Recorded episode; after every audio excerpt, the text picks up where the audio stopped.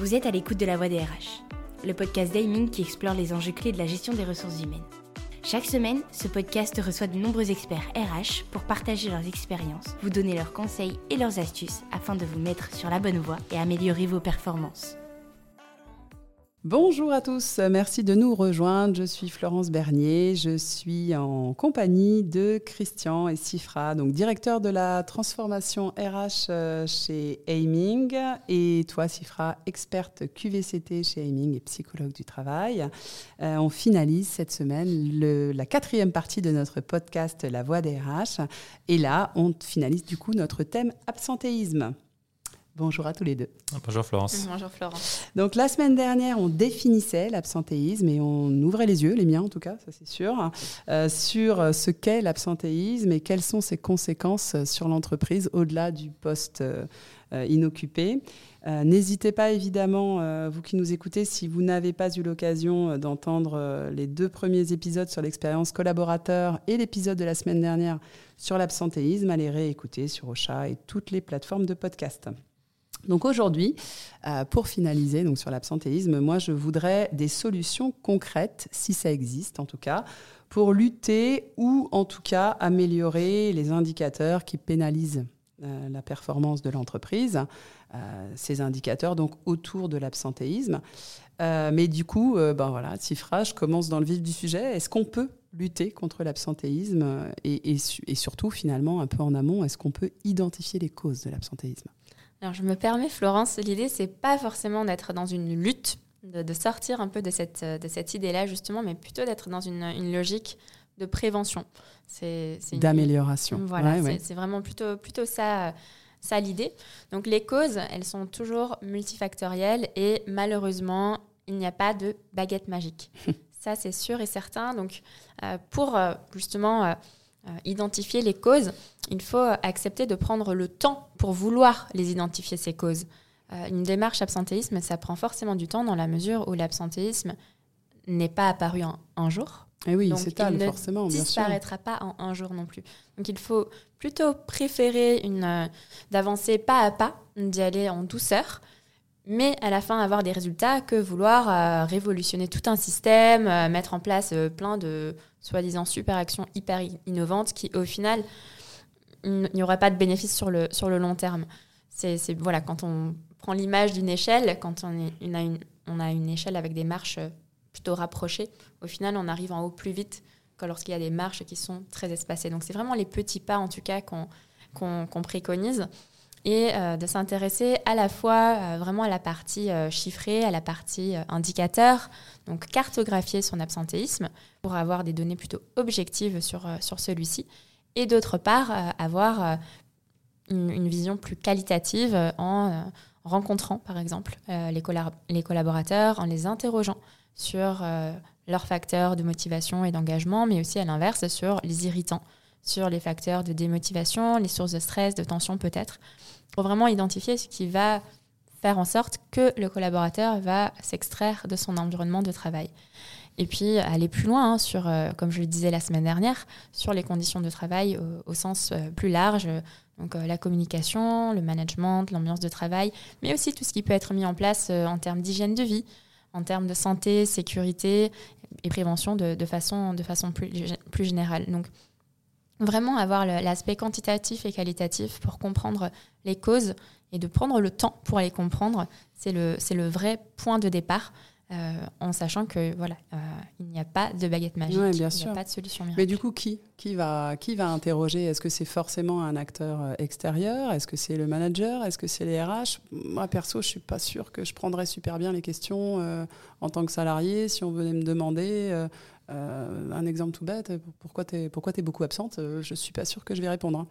Ça, c'est sûr. Ça, c'est sûr et certain. Donc, euh, en tout cas, nous, chez Aiming, on accompagne nos clients, on, accompagne les entreprises sur ces démarches de prévention des, des, risques, des risques psychosociaux, mais surtout sur l'absentéisme pour, pour cette thématique-là. En tout cas, l'idée, c'est vraiment d'avoir un travail pluridisciplinaire. C'est pas juste une question RH, mais c'est aussi euh, une question euh, euh, du manager lui-même, mais aussi du collaborateur lui-même. C'est vraiment chaque, chaque niveau hiérarchique qui doit se sentir concerné par ce sujet.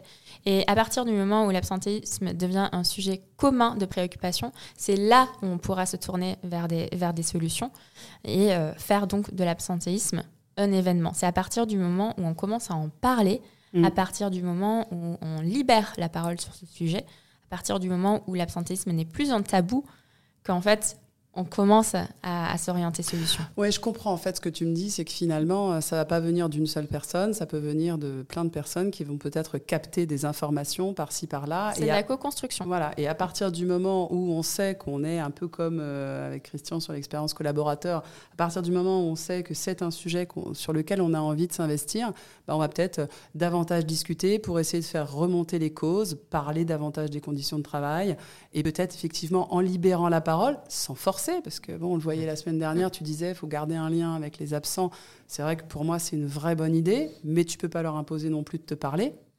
Euh, en tout cas, de te parler de ce qui relève de, leur santé et de leur vie privée. Donc là, ce que tu me dis, c'est au final, euh, on décide que c'est un projet euh, d'améliorer ces indicateurs d'absentéisme ou en tout cas de les comprendre pour mettre en place de la prévention.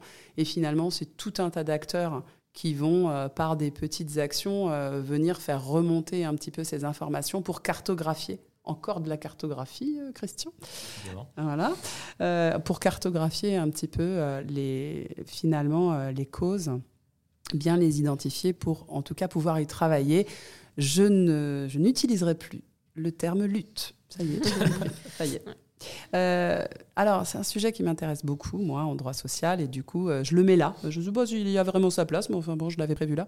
Euh, le télétravail, est-ce que tu as constaté que le télétravail, alors qui s'est très largement développé depuis, depuis la crise sanitaire, est-ce que, pour, enfin, de ta vision en tout cas, chez Heming, vous avez constaté du changement par rapport à l'absentéisme depuis le développement du télétravail?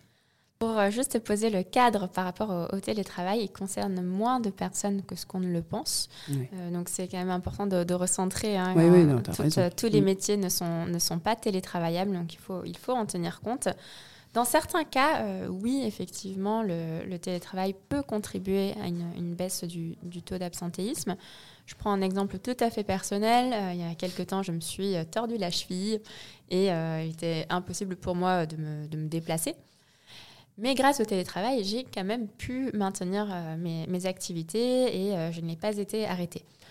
Donc dans ce cas précis, effectivement. Mais la mobilité, c'est énorme. C'est un, un cas quand même qui, je pense, est assez répandu, même peut-être sur les risques mm. professionnels, sur un accident du travail. Euh, Tout à fait.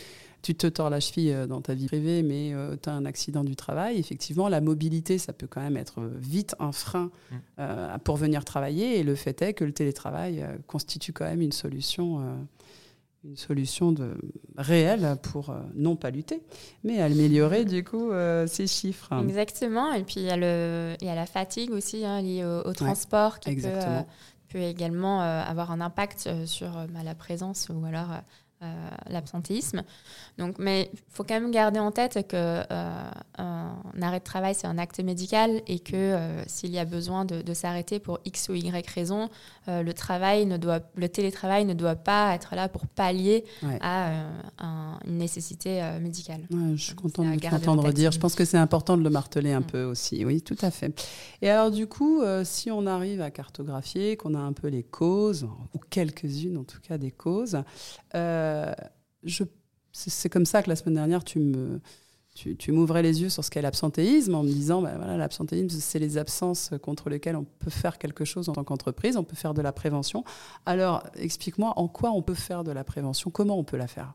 Donc la, la, prévention commence bien sûr par euh, apporter de l'attention et de la considération au présent. Donc c'est de s'intéresser au présent avant tout, puisque comme je disais la semaine dernière, les présents d'aujourd'hui sont potentiellement les absents de demain. Mm. Donc il faut vraiment euh, bah, regarder, euh, on appelle ça la balance de la prévention, donc regarder euh, quels sont les facteurs d'engagement et à l'inverse, quels sont plutôt les facteurs pouvant mener à l'absence pour du coup avoir cette, cette, vision globale. Et parfois, on ne peut pas agir sur un facteur qui va amener à l'absence, mais on peut renforcer euh, un point euh, qui est plutôt positif, un facteur de satisfaction, un, facteur de protection comme on les appelle. Je prends l'exemple de l'ambiance de travail. Si euh, elle est bonne, elle va contribuer à être présent.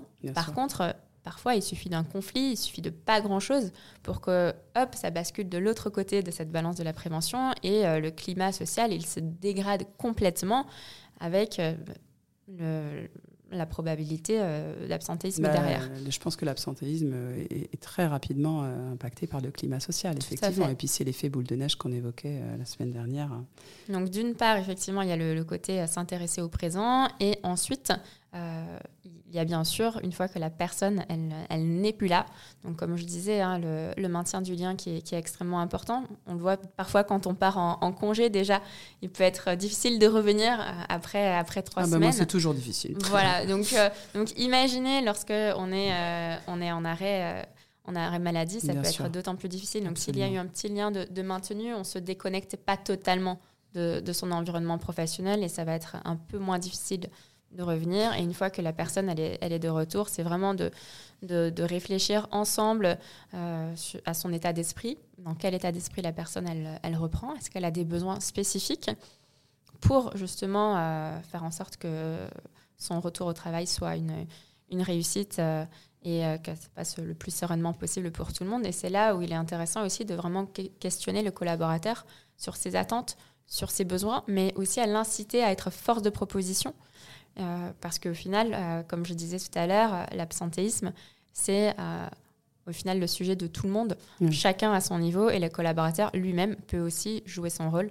Donc, il faut questionner aussi dans ce sens. Ouais, mais enfin, ça me paraît être un, boulot, un boulot énorme en fait. à chaque salarié absent de retour, le maintien du lien pendant qu'il n'est pas là, la réintégration quand il arrive, et en même temps ça me paraît tellement évident que quand on revient, on a envie d'être euh, quand même euh, accueilli et puis pris en considération parce que, euh, en tout cas, théoriquement, et j'espère le, plus souvent possible, l'absence, elle n'a pas été voulue, elle a été subie. Mmh. et donc, quand elle revient, on a besoin que l'entreprise aussi nous montre qu'elle a, qu'elle a envie qu'on revienne, qu'on revienne dans de bonnes conditions, pas pour repartir quelques, quelques temps après. Et du coup, est-ce que est-ce que tu saurais me citer euh, quelques euh, bonnes pratiques ou au, contraire des attitudes à proscrire? Alors j'ai compris, l'attitude à proscrire, c'est de zapper le salarié pendant ces euh, trois semaines d'arrêt sous prétexte qu'il a le droit d'être en arrêt et tranquille. Effectivement, le maintien du lien, c'est quelque chose que je trouve vraiment très intéressant.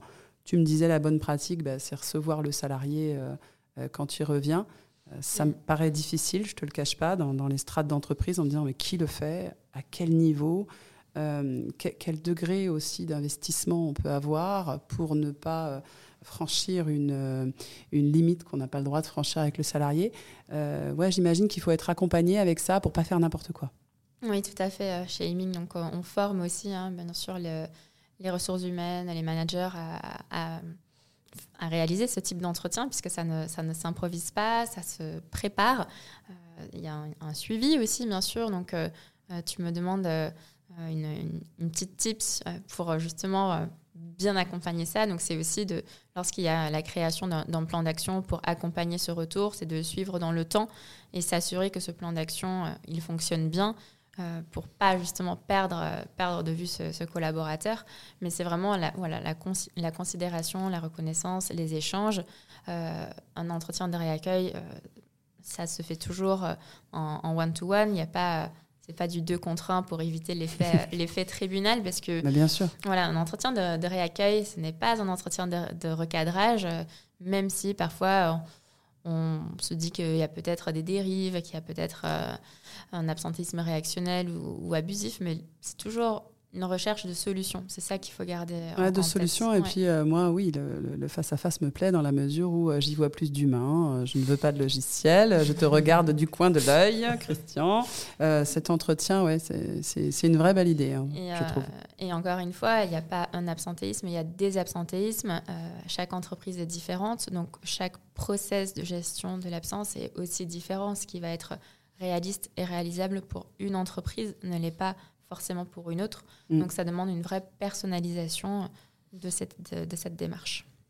Ouais, bah écoute, euh, ouais, bah je, m'imagine beaucoup de boulot, moi, hein, quand j'entends tout ça, et, et, je trouve ça fort Mais intéressant. On y sera gagnant à la fin. Exactement. C'est vraiment bah, ça qu'il faut se dire. Certes, c'est un investissement euh, en, en, temps, etc., mais euh, au final, si on se retrouve avec plus de présents et, et une plus grande satisfaction, une plus grande motivation et un plus grand engagement au bah, travail. On est dans la performance, on est dans l'envie de travailler. Non, mais c'est sûr. Ça, j'ai vraiment aucun doute. Euh, Christian, euh, est-ce que, en quelques mots, tu veux évoquer avec nous quelques actions qui peuvent euh, parler aux employeurs, tu sais, de manière très concrète depuis le début, Christian, c'est toujours très concret. Les employeurs qui sont confrontés, donc comme je l'évoquais au début du, de, de l'épisode absentéisme, pénurie de candidats, quiet quitting, démotivation, bah, c'est quand même très en vogue. Moi, je lis ça partout. Est-ce que tu aurais donc soit, je te dis, quelques actions aiming et puis des leviers de motivation ou de fidélisation à partager avec nous Voilà, je suis désolé Florence, je vais te contrarier un peu, hein, mais je ne vais pas donner tellement d'exemples concrets. D'abord parce que notre experte Cifra en a donné beaucoup très pertinents. Euh, C'est tout à fait vrai. Ce qui me semblait peut-être intéressant euh, comme point à aborder, hein, euh, bah, était l'aspect un peu, euh, c'est mon dada, expérience hein, et, et outils. Parce que malgré tout, quand on parle du maintien de la relation avec des salariés, on Mm. sait que des outils aujourd'hui qui existent sur le marché peuvent être extrêmement pratiques pour garder le contact avec les salariés qui en ont envie et préparer ce qu'on appelle le reboarding, hein, donc le retour euh, Ouais. à l'emploi. Ça, c'est voilà, c'est pas très difficile à mettre en place et ça prépare l'aspect euh, humain de l'entretien de, de- de retour, puisque tu parlais tout à l'heure d'investissement. Mm. C'est vrai que imaginer d'avoir des gens uniquement là pour prendre des contacts avec les gens absents, ça peut être coûteux dans certaines entreprises. Donc, il ne faut pas oublier ce levier euh, digital qui, est- qui est important. Après, peut-être euh, en conclusion, juste euh, insister sur un point que Sifra a abordé tout à l'heure qui me semble important, c'est que ce sujet ne concerne pas que les RH. Parce qu'on a tendance, on parle d'absentéisme, tout de suite, on vise le DRH, on vise des équipes RH. Euh, Pour moi, ça doit être un véritable projet d'entreprise qui va embarquer euh, notamment le management. Hein, Sifra en a parlé plusieurs fois. Donc euh, pour nous, le manager est essentiel dans la gestion de l'absentéisme et la gestion de la motivation euh, au travail. Euh, Ça ira jusqu'aux collaborateurs. Et je pense qu'il y a des, euh, un levier du- duquel on ne parle pas beaucoup, c'est les partenaires sociaux. Euh, c'est vrai, on n'en parlait a pas tout à du tout l'heure, On a beaucoup en parlé de climat social. Ouais. Et pour moi, une bonne gestion de l'absentéisme dans l'entreprise doit passer par un climat social, au-delà de qualité, un climat social existant. Donc une discussion avec les, avec les partenaires sociaux. Enfin, si on doit aller sur des leviers plus, euh, plus concrets et sur des, sur des projets, Ah vois, euh. Hemming peut être le, le- évidemment le partenaire de qualité pour accompagner les entreprises dans la définition de leur, euh, de leur plan d'action, qui vont être notamment issus de diagnostics absentéisme hein, que nos équipes ont l'habitude de, euh, réaliser, hein, avec une vraie dimension euh, qualité de vie au travail très forte. Hein, Sifra l'a cité plusieurs fois. Cet élément dans l'absentéisme, il, est, il est important. Mais malgré tout, et ça sera mon, mon mot de la fin, assez éloigné des images marketing du baby-foot et des plantes vertes. Ouais, c'est Mm. ça. Et du siège massant, et du canapé dans le coin, voilà, En fait, sur lequel on l'idée, s'assoit jamais. L'idée, c'est de ne pas confondre qualité de vie, conditions de travail et bien-être. Parce que le Ouais. baby-foot, le café Nespresso et euh, les cours de yoga le midi, c'est super sympa. Mais si à côté, euh, il y a des pratiques de management qui sont extrêmement toxiques, Mm. bah, ça ne sert pas à grand-chose. Ouais, Donc l'idée, c'est vraiment de, de faire le lien avec toutes les autres démarches qui, euh, qui existent au sein de l'entreprise pour que la démarche absentéisme elle ait un vrai sens pour tout le monde. Et il faut bien sûr faire attention aussi à ne pas épuiser ces managers euh, sur qui on met aussi beaucoup de poids. Mm. Puisque euh, si euh, on veut prendre soin des autres, mais il faut d'abord prendre soin de soi. Et Ouais, ça, c'est vraiment un message clé aussi que je Bah, souhaitais sûr. faire passer. Oui, voilà, parce qu'il faut, faut aller bien pour faire aller bien les autres. hein. Ça, ça me paraît assez évident. C'était euh, c'était très instructif euh, pour moi, c'est très intéressant. J'espère que euh, vous qui nous avez écoutés, vous avez aimé ce format autant que moi. Merci beaucoup Christian, merci beaucoup Sifra pour tous ces éléments justement très concrets. Enfin, euh, la marque employeur, c'est autre chose pour moi euh, qu'un concept marketing. L'expérience collaborateur, j'y vois plus clair, l'absentéisme aussi. Commentez, likez. Euh, J'ai hâte de savoir ce que mes lecteurs habituels ont pensé de ce format podcast.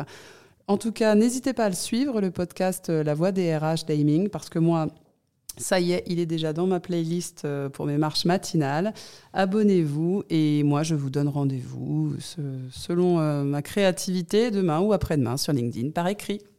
Merci beaucoup. Merci Florence, à bientôt. Merci à tous les deux.